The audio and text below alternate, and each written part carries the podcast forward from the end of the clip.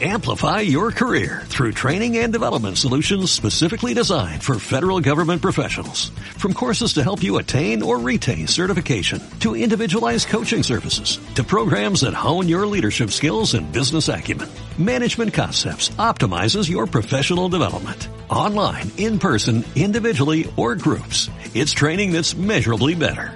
Learn more at managementconcepts.com. That's managementconcepts.com. ¿Cómo gestionas tu ahorro mensual o anual? ¿Tienes alguna técnica, alguna manera especial de hacerlo? Ninguna. Me dedico a- al día a día, o sea que no, no hay ninguna, ninguna manera de ahorro. No, ten- no tengo para ahorrar, o sea, no, no puedo ahorrar. No, porque además en el momento que tienes algo, ya va por otra cosa. Y los gastos tontos intento de no... de evitarlos, de evitarlos, vamos. Si tomo seis cervezas, me tomo dos. O es la única forma de donde puedes estalvillar un poco de pasta.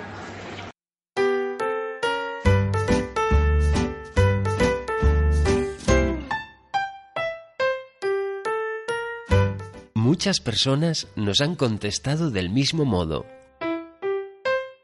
¿Tan difícil es ahorrar? ¿Y tú? ¿Cómo estás de educación financiera?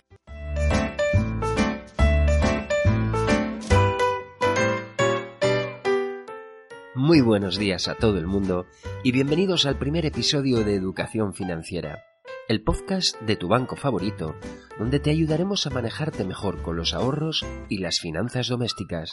Yo soy Ignacio Bernabeu y conmigo está mi compañera de viaje, Emma. Muy buenos días, Emma. Bienvenida. Hola Ignacio, ¿qué tal? ¿Cómo estás? Pues muy bien, Emma. ¿Y tú qué tal?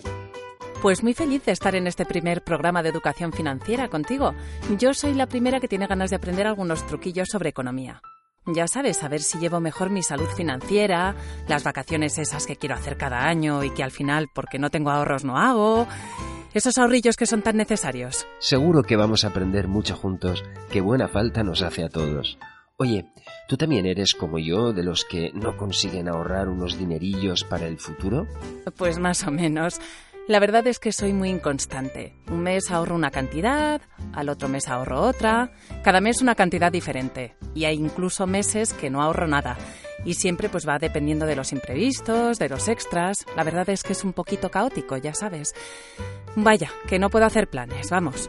Bien, pues hoy tenemos a la persona perfecta para hablar de este tema. ¿En serio? Sí, hoy tenemos con nosotros a Lucía Martínez de economista.com y precisamente vamos a conversar con ella de esto, de ahorros.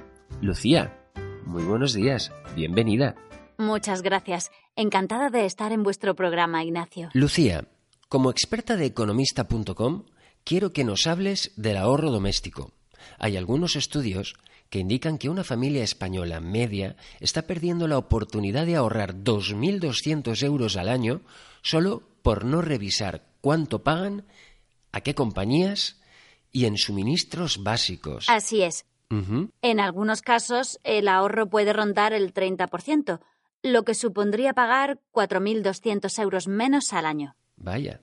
Estos datos demuestran que tenemos en nuestra mano la posibilidad de ahorrar, pero no lo hacemos muchas veces por desconocimiento o simple pereza a la hora de comparar opciones. La verdad es que a los españoles nos cuesta crearnos hábitos de ahorro. ¿Y qué consejos nos puedes dar?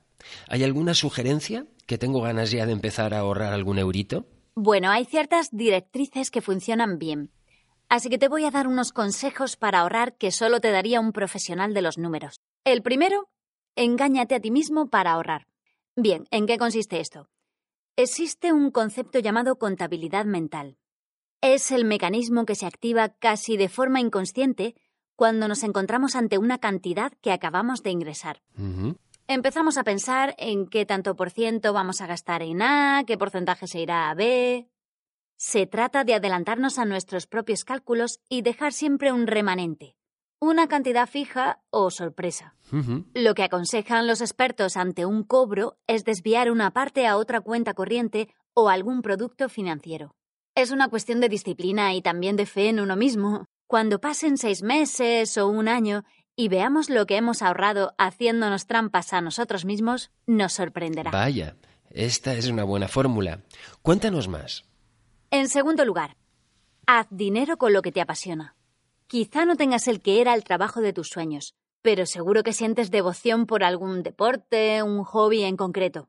Conviértelo en tu fuente extra de ingresos. Hay cientos de ejemplos de cómo un blog o un canal de YouTube de un aficionado se ha acabado convirtiendo en un método de financiación nada despreciable. Si esa actividad a la que te encanta dedicar tiempo te aporta dinero además de un respiro, la disfrutarás mucho más. Además de abrirte nuevas oportunidades laborales, te permitirá conocer mucha gente con la que compartes gustos en común y cualquier gasto relacionado con ello lo verás como una inversión. Los gurús lo tienen claro. Si haces de tu pasión tu negocio, no habrá quien te pare. Muy bien. Y en tercer lugar, ahorra cuanto antes y en pequeñas cantidades. El mejor momento para empezar a ahorrar probablemente fuese hace años, en cuanto firmaste tu primer contrato laboral. Más aún, en cuanto tuviste tu primera paga semanal de niño. Lo que aconsejan los expertos es destinar a nuestra hucha entre un 10 y un 20% de nuestras ganancias desde el momento en que las tengamos.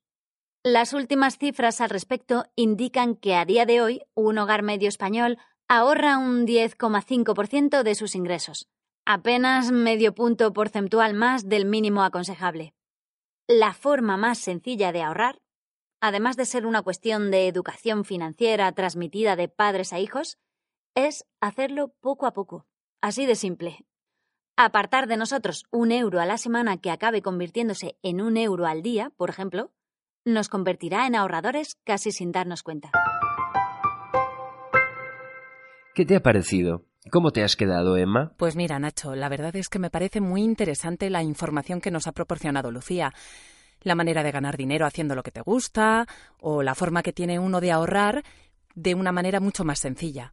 Lo de las monedas sueltas, eso que dice de no de, usarlas, ¿no? De guardarlas, me parece muy interesante y también pues el tener esto del ahorro como una disciplina y muy importante yo creo que lo que decía de ver cómo le funciona el tema del ahorro a cada uno, qué, qué cosas son las que le funcionan a cada uno.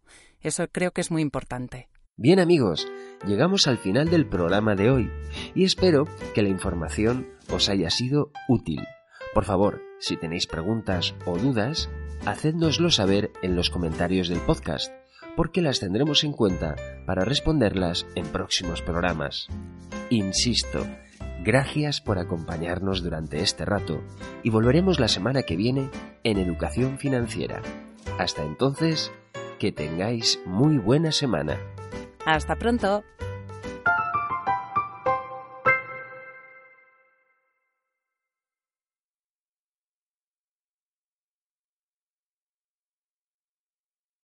Amplify your career through training and development solutions specifically designed for federal government professionals. From courses to help you attain or retain certification, to individualized coaching services, to programs that hone your leadership skills and business acumen, Management Concepts optimizes your professional development. Online, in person, individually, or groups, it's training that's measurably better.